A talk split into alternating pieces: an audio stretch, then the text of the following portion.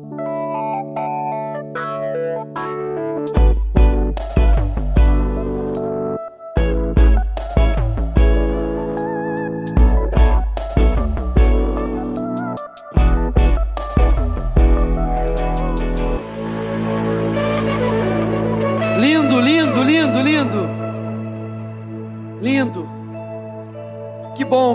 Estamos aqui, né, gente? Que bom que nós estamos aqui. A graça de Deus tem nos trazido até esse lugar. Que bom que estamos aqui. Que bom que você está aqui. Que bom que eu estou aqui. Se nós começarmos só a olhar para aquilo que nós não temos, certamente seremos pessoas infelizes, ingratas. Mas se nós podemos olhar, se nós olharmos para aquilo que Deus já fez por nós e está fazendo em nós, que bom que estamos aqui, que bom que você está aqui. Aonde nós estaríamos se Deus não tivesse nos encontrado? Quem nós seríamos se Deus não tivesse nos alcançado? Eu não era uma pessoa muito boa, ainda continuo sendo tratado por Deus e aperfeiçoado por Deus, mas que grande amor é esse? Que grande amor é esse, gente? Nós estamos aqui por causa de um amor, nós fomos alvos de um amor, nós fomos alcançados por um amor. Sabe, eu, eu tô com a minha esposa, eu conheço ela desde 92. O ano que vem nós vamos fazer 30 anos. Pô, 92, 30 anos, cara. Tem gente que não era nascido. 30 anos vamos fazer. Mas sabe de uma coisa? Nós tivemos ali no começo da nossa relação três anos separados. Eu pirei a cabeça, eu pirei a cabeça e ela ficou me esperando três anos sofreu, chorou. Eu ligava para ela, iludia ela, fazia tantas coisas. E ela permaneceu. E ela fez uma, uma, uma, oração do jeito dela, dizendo assim: ou tu tira esse sentimento dentro do meu coração, ou tu transforma ele. E aí eu apareci com uma Bíblia debaixo do braço na frente dela e disse assim: Deus me transformou. Sabe o que, que é isso? Um amor que suporta, um amor que espera, um amor que tudo crê. Esse amor nos alcançou também. Deus está nos esperando. Deus tem paciência conosco. Quando a gente pira a cabeça, Deus está ali. Deus não entra em crise com as nossas crises. Deus, Deus não fica nervoso quando nós começamos a sair do, do, do, do da linha. Porque Deus nos vence pelo seu grande amor. Amém? E sabe qual é que é o título da mensagem dessa noite? Terceiro dia. Três dias. O número 3 na Bíblia representam coisas incríveis. Lembra Deus Pai, Deus Filho e Deus Espírito Santo? A Bíblia, o número 3 representa muitas coisas. Eu vou falar de algumas coisas dela. E eu quero que você pense sobre o terceiro dia. Profeticamente, hoje, domingo, amanhã, segunda, e o terceiro dia, terça. Sabemos que tem um feriado aí amanhã. E eu quero profetizar que coisas vão acontecer a partir de terça-feira sobre a sua vida. Ao terceiro dia. Amém, gente? Nós não estamos brincando de evangelho, nós não estamos trazendo uma palavra para trabalhar no seu emocional, nós estamos declarando uma palavra que ao terceiro dia Deus vai fazer algo. Se você acredita, você vai pegando no seu coração, vai dizendo: Pai, olha só, eu não conheço muito aquele pastor, eu não conheço muito aquela igreja. Eles gritam muito, eles tocam muito alto, mas sabe de uma coisa? Eu preciso que Deus faça algo. Então, quem sabe, Deus, na terça-feira, me surpreenda, me mostre o seu amor, me mostre a sua glória.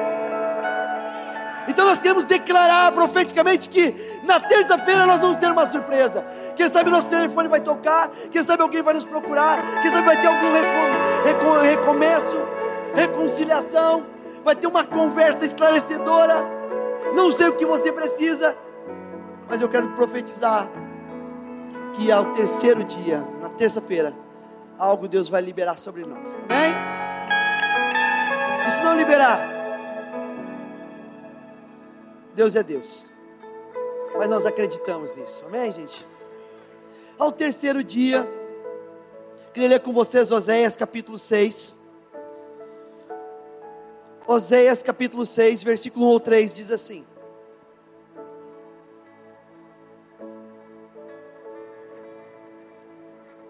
Um convite. Venham, voltemos para o Senhor ele nos despedaçou mas nos trará cura. Ele nos feriu, mas sarará nossas feridas. Depois de dois dias, ele nos dará vida no novamente. E ao terceiro dia, ele nos restaurará para que vivamos em Sua presença. Conheçamos o Senhor, esforcemos-nos por conhecê-lo. Tão certo como nasce o sol, ele aparecerá, virá para nós como as chuvas de inverno, como as chuvas, como as chuvas de primavera que regam a terra. Venham, voltemos ao Senhor. Ele fez a ferida, ele mesmo vai sarar, ele vai nos trabalhar e ao terceiro dia viveremos diante dele. Nessa noite eu queria fazer um convite. Nessa noite eu queria construir contigo um caminho. Um caminho de três dias. Eu queria pensar contigo sobre três dias. Eu sei que não é. Nós estamos falando aqui de. Nós não estamos falando aqui de 72 horas. Não é literalmente três dias. Eu quero falar de três dias que falam de três momentos, que falam de três ocasiões, que falam de três estágios. A gente vem para uma igreja como essa, uma reunião como essa, e não sei o que você tem sentido até aqui, mas a gente acha que Deus muitas vezes imediatamente vai mudar a nossa história. Deus trabalha com dias. Deus criou o mundo em seis dias. Deus trabalha com dias. Amém ou amém? Deus podia ter feito assim, olha só. Hadouken. Aconteceu, não, não, não. Ele trabalhou três dias. Primeiro dia disse assim: haja luz e houve luz. Segundo dia, haja separação entre água e terra seca. E assim foi. Deus trabalha em dias. Então por que, que nós temos uma vida de imediatismo? De rapidez, de fast food, de coisas rápidas. Deus trabalha em dias. E eu queria pensar contigo nessa noite. Tu está aqui comigo, João? Coisa linda. Oséias falou: Vamos voltar ao Senhor. Oséias falou para o povo: Vamos retornar ao Senhor, vamos voltar para o Senhor. Sabe, é um convite nessa noite. Que nós viemos conhecer, que nós viemos avançar em conhecer o Senhor nessa noite. Nós conhecemos Deus muitas vezes dos nossos pais, das tradições, conhecemos Deus de informações, conhecemos Deus de pesquisas, mas Ele falou: me conheçam, mas me prossigam em conhecer. Avance três dias em me conhecer. João capítulo 2, versículo 1 e 2 diz assim: No terceiro dia, houve um casamento em Canaã de Galileia. A mãe de Jesus estava ali, Jesus e seus discípulos também haviam sido convidados para o casamento. Novamente aparece três dias, o terceiro dia. Jesus agora chega num casamento de Canaã da Galileia, e aonde nós sabemos que nasce o primeiro milagre. Eu estava lendo, estudando e pensando sobre isso, sobre o casamento, sobre esse casamento que Jesus foi uma surpresa, foi um convidado especial para aquele casamento. Abra um parênteses, que nós possamos convidar Jesus para o nosso casamento. Nós possamos convidar Jesus para o nosso casamento. Sabe, sabe esposo, sabe esposa. Para você ter um casamento abençoado, nós temos que chamar Jesus para o nosso casamento. Pode faltar tudo, mas não pode faltar Jesus. Nós temos que trazer, sabe, eh, Jesus quando ele entra, eu falo isso sempre, ele começa a organizar a nossa vida. Ele transforma todo o caos em cosmos, ele começa a organizar a nossa vida, ele começa a dar mais paciência, mais tolerância, ele começa a dar um tempo de comunhão, um tempo de conversa, ele começa a estabelecer um equilíbrio, uma maturidade. Jesus começa a governar nosso casamento. Então, antes de nós pegarmos e jogarmos a toalha e chutarmos o balde, nós temos que convidar Jesus para o nosso casamento. Nós sabemos que as famílias estão sendo atacadas, nós sabemos que os casamentos estão sendo atacados. E nessa noite nós queremos profetizar sobre casamentos abençoados, por quê? Porque nós temos convidado Jesus para estar conosco. Nós queremos declarar sobre você, sobre o seu casamento, que Jesus ele não pode faltar. ele não pode faltar no orçamento, ele não pode faltar na organização, no planejamento, nos próximos passos da família, do casamento. Isso não pode faltar. Então convide Jesus para estar com você no casamento. Antes, antes de qualquer coisa, convide ele para estar no seu casamento. Aí eu estou vendo uma galera mais nova que estão aí no tempo de oração, amém ou amém? Eles estão no Salmo 40, apressa-te, Senhor. Salmo 73, na verdade. Amém, né? A Fidel já casou, graças a Deus por isso, mas tem alguns irmãos que estão aí nessa luta. Mas sabe de uma coisa? Você está orando pelo seu casamento, pelo seu cônjuge, vai profetizando. Tem uma irmã nossa que está aqui, amiga minha, pastora nossa, que fala assim: Eu profetizo sobre a vida do meu filho. Meu filho não vai casar com Dalila. Meu filho é o príncipe de Deus. Ele vai casar com uma mulher de Deus, uma ajudadora, uma, uma mulher que vem impulsionar a sua vida. Então ela já está chamando a existência o casamento do filho dela, dizendo: O meu filho vai ter Jesus no seu casamento. Então você que não casou ainda, você que está orando, você que está olhando, levantai os vossos olhos e vede É isso, né, gente? O que, que vocês acham de nós abrir aqui a terapia do amor? Estou brincando. Ao terceiro dia houve um casamento em Cana da Galiléia, a mãe de Jesus estava ali, Jesus e seus discípulos também estavam ali. Então a gente vai falar sobre o casamento que Jesus estava? Não. Eu vou falar do pano de fundo. Eu vou falar de três dias que antecederam esse momento. Vou falar de três dias que antecederam esse momento de Canaã da Galileia, do casamento que Jesus foi convidado. Três dias antes desse casamento, foi aonde começou o chamamento, a escolha, a separação dos discípulos. Os primeiros discípulos foram, foram descobertos por Jesus, foram encontrados por Jesus.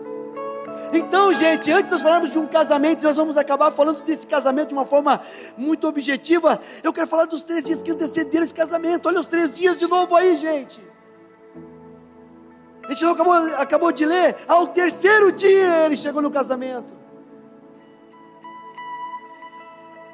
O primeiro dia antes do terceiro dia do casamento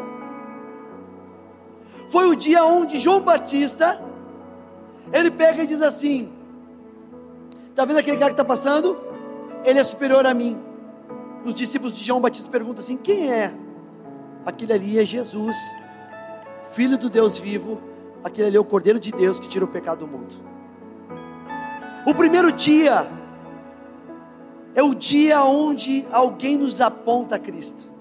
O primeiro dia é alguém onde começa a nos esclarecer, começa a reconhecer quem é Cristo e nos apontar a Cristo.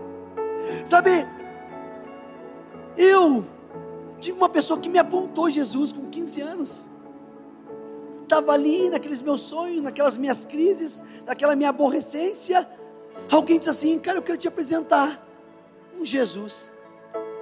Eu fui para a igreja com 23 anos, passou oito anos, mas alguém me apontou Jesus.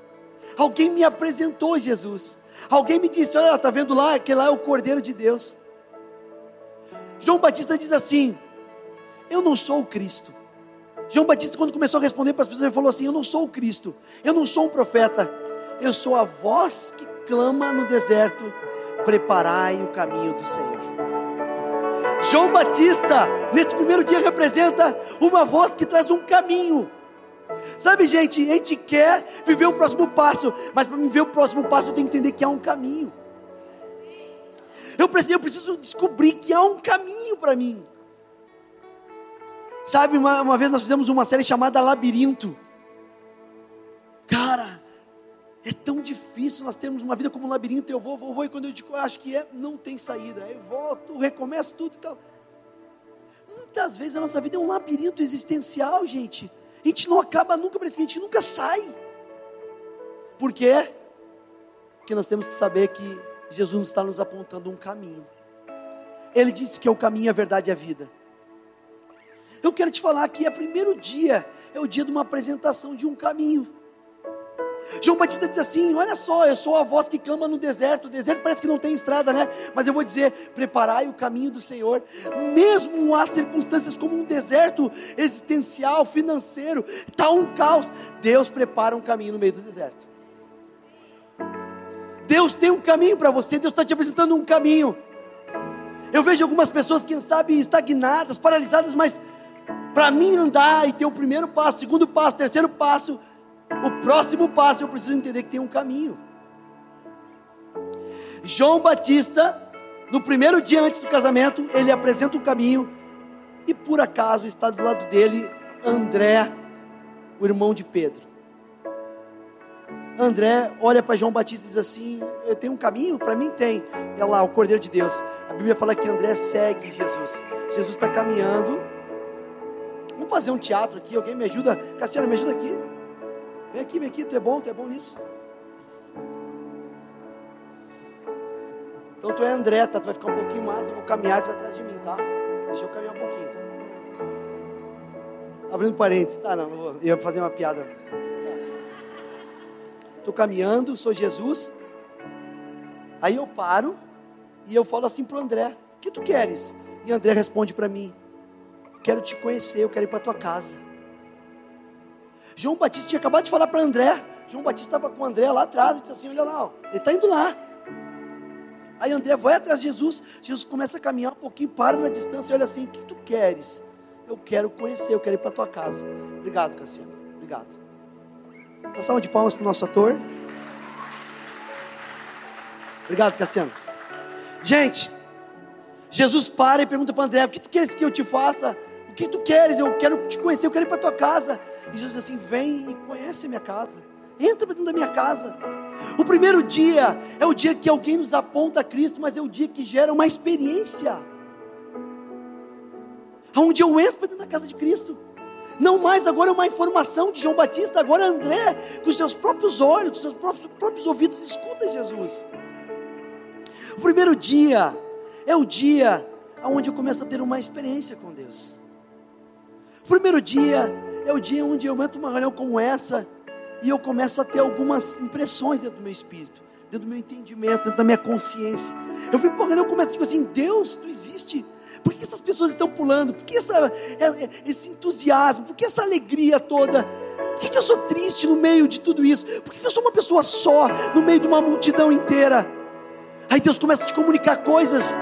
E Ele começa a dizer: Olha só, eu estou te apontando que eu existo, mas eu também quero me revelar para ti. Eu quero ter uma experiência contigo. Eu quero que tu entre para dentro da minha casa. Então não faz sentido eu vir numa reunião como essa e não entrar para dentro da casa. Não faz sentido eu vir para uma reunião como essa e não ter uma experiência de intimidade, de conhecer a Cristo. Sabe, as portas dessa igreja estão abertas para que eu e você tenhamos um encontro com Ele todos os domingos. Gente, essa igreja não está aberta para que tu venha ser uma pessoa bem-sucedida. Embora que eu quero que você seja bem-sucedido, tá? Nós amamos isso, nós acreditamos nisso. Mas a grande verdade é, a porta de, da igreja está aberta para que você busque o reino e a sua justiça em primeiro lugar. A porta da igreja está aberta para que você tenha uma vida bem resolvida. Uma vida que você olha para dentro e diz assim: Eu estou em paz. Olha para o lado, eu estou em paz. Olha para frente, eu estou em paz. Olha para o passado, eu estou em paz. Eu posso andar para frente. Eu posso avançar porque a minha vida está bem, bem resolvida. Você conhece alguém que é incrível? Você que conhece que alguém que é muito bom, melhor que você, melhor do que eu, mas não tem uma vida bem resolvida. E aonde vai é problema, aonde vai é, é confusão, aonde vai é desconforto. O que é isso? Uma pessoa que precisa entrar para dentro da casa de Jesus. Sabe o que a Bíblia fala? Que André teve aquele dia com Jesus e nasceu o segundo dia. O segundo dia que ele pega e chama o seu irmão Simão. O segundo dia da, da, da, escolha dos discípulos é quando André sai da casa de Jesus e vai encontrar o seu irmão Pedro. E ele fala: Encontramos o Messias. E Pedro olha para ele meio desconfiado, ele vem, e Jesus olha para Simão e diz assim: Simão, tu és Simão, filho de João, mas um dia será chamado Pedro. Uma experiência que nos dá um destino. Ah, tu és Simão, que significa inconstante, filho de João, conheço a tua história, mas um dia tu vai ser, ser chamado de Petros, pedra pequena, Pedro. Um encontro que gera um destino, um encontro que nos aponta um lugar, não um lugar, mas um caráter, uma palavra que nos direciona as portas dessa igreja estão abertas para quê? Para que você tenha uma experiência e que Deus possa liberar palavras que apontem um destino para você, um futuro para você. Que você venha dessa reunião e não simplesmente ficar emocionado, mas entender o que Deus tem para os meus próximos 5, 10 anos o que Deus tem para mim é para o meu futuro, qual é o legado que eu vou deixar para meus filhos, para meus netos, o que, que eu estou fazendo aqui na terra. E isso passa de uma palavra que Jesus entrega para nós. Olha só, eu sei quem tu é, eu sei quem é o teu pai, mas eu quero dizer para ti: quem tu vai te tornar? Vai te tornar Pedro. O segundo dia fala de uma identidade, fala de um caráter, de uma convicção, de uma consciência de quem eu sou. Sabe, gente, por que, que nós nos abalamos tanto com comparação? Competimos muito, temos crises. Quero abrir para vocês uma experiência que eu tive há três semanas atrás. Tive uma experiência de uns dias muito difíceis, gente. Muito difícil. Olha só essa igreja, gente. Olha essa igreja, é incrível, não é incrível? Olha essa adoração, olha esse time, caras. Está aí, João. Incrível, cara. Incrível esse time, cara. Pessoal lá fora. Gente, nós começamos assim, cara, faz cinco meses atrás. Olha o que nós estamos vivendo. Mas mesmo com tudo isso, eu passei umas três semanas atrás, dias difíceis, uns três dias, com uma voz, eu acordava, abria os olhos, uma voz dizia assim: Eu vou te levar para um lugar chamado depressão. Eu disse: Eu não posso acreditar que eu estou ouvindo isso. Eu vou te levar para um lugar chamado depressão. Eu não posso acreditar isso acordava mal, coração apertado. Eu olhava para a igreja, a igreja crescendo, eu olhava para os membros crescendo, adoração incrível. E uma voz dizendo: Eu vou te levar para a depressão. Por quê? Porque tu não é bom. Porque tem pessoas melhores que tu, tem pessoas mais capacitadas que tu, tem pessoas mais preparadas que tu. Olha aquele cara, tu nunca vai falar como ele. Olha aquela outra pessoa, tu nunca vai ser como ela. E três dias eu vivia com esse tormento, uma voz dizendo: Eu vou te levar para a depressão porque tu não é preparado. Mas quando eu escuto uma voz dizendo do meu destino, tu não é o melhor, mas tu foi preparado para esses dias. Tu não é o mais forte, mas eu sou contigo. Tu não é o mais eloquente, mas eu te preparei para essa hora. Shum, foi embora, porque é uma voz que me apontou o meu destino uma voz que me alertou, que me trouxe clareza, uma sensação de propósito, uma convicção, um fundamento. Sabe, gente, nessa noite eu quero que o segundo dia te alcance também. Se quem sabe tem uma voz dizendo para ti que tu não és capaz, que a tua, a tua vida já passou, perdeu as oportunidades, as coisas não aconteceram. Eu quero dizer para ti: o segundo dia está chegando na tua vida. Uma voz que diz: Tu és Simão, sim, mas serás chamado Pedro. Tu és inconstante, sim, mas serás chamado pedra. Tu serás firmeza. As pessoas se apoiarão em ti. Tu serás fundamento para as pessoas. Eu quero declarar, sabe? Eu quero declarar sobre a nossa vida que nós possamos ser esse esse baluarte de amor, que possamos ser estandarte do amor, que possamos ser o fundamento, possamos ser uma coluna não mais inconstância, não mais vozes, muitas vozes nos tirando do propósito, mas uma voz que nos aponta um destino.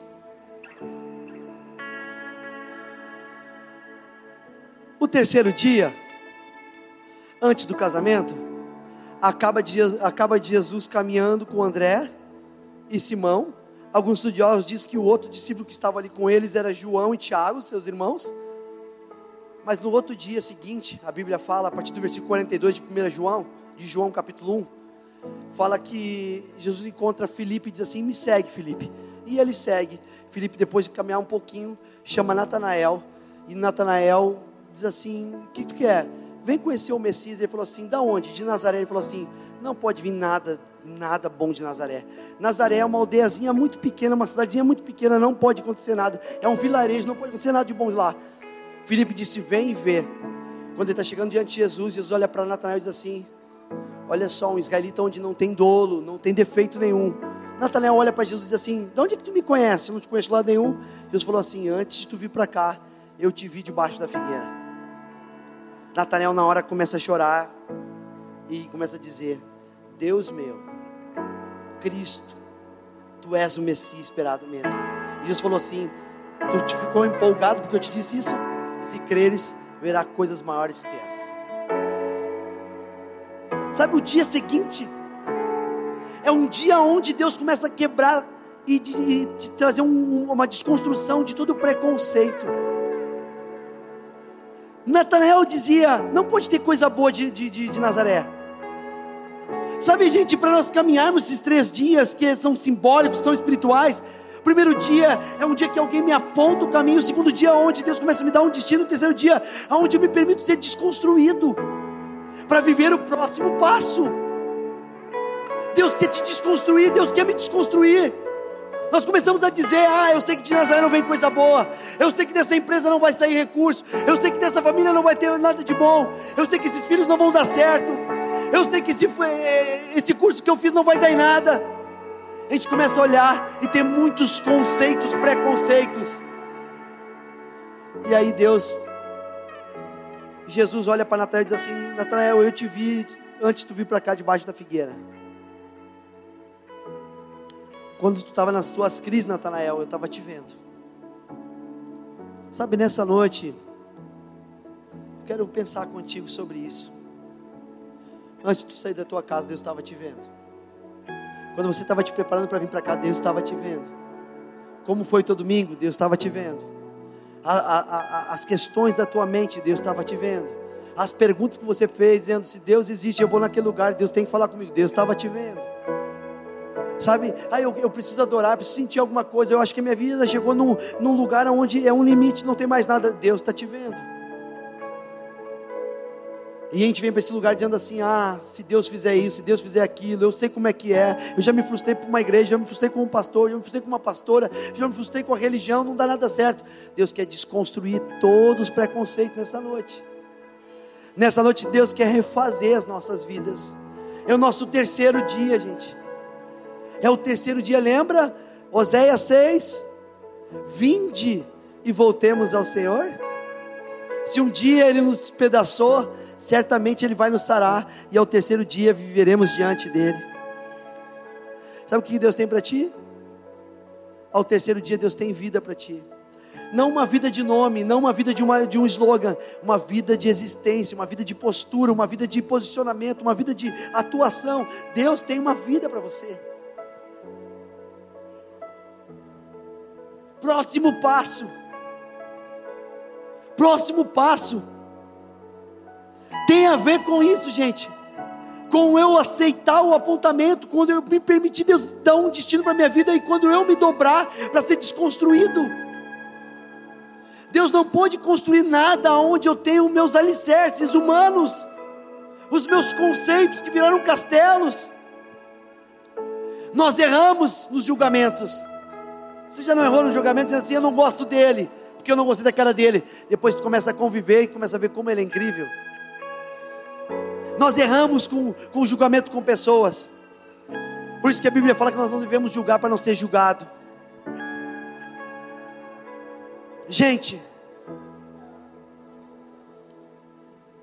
a Bíblia fala que Jesus teve uma sexta, um sábado e um domingo, que foram cruciais, que foram divisores de água. Você está aqui,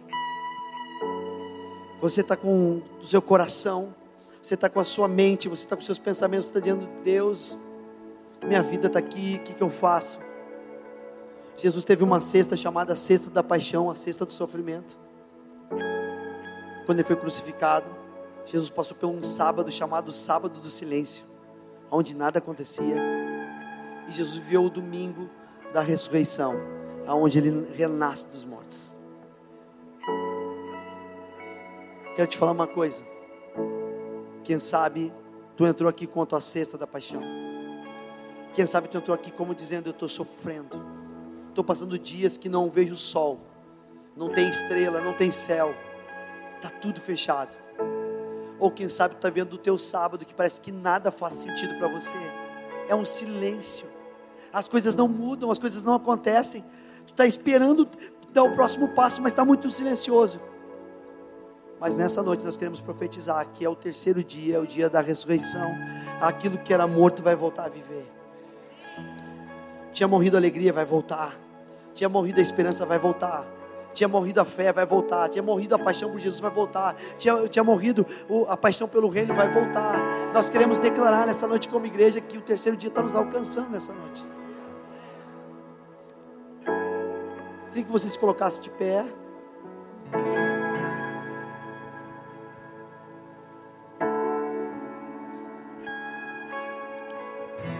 Queria que você fechasse os olhos um pouquinho, se pudesse. Gostou desse podcast? Se sim, compartilhe com alguém e nos acompanhe também nas redes sociais e presencialmente. Mais informações, arroba 5G Church.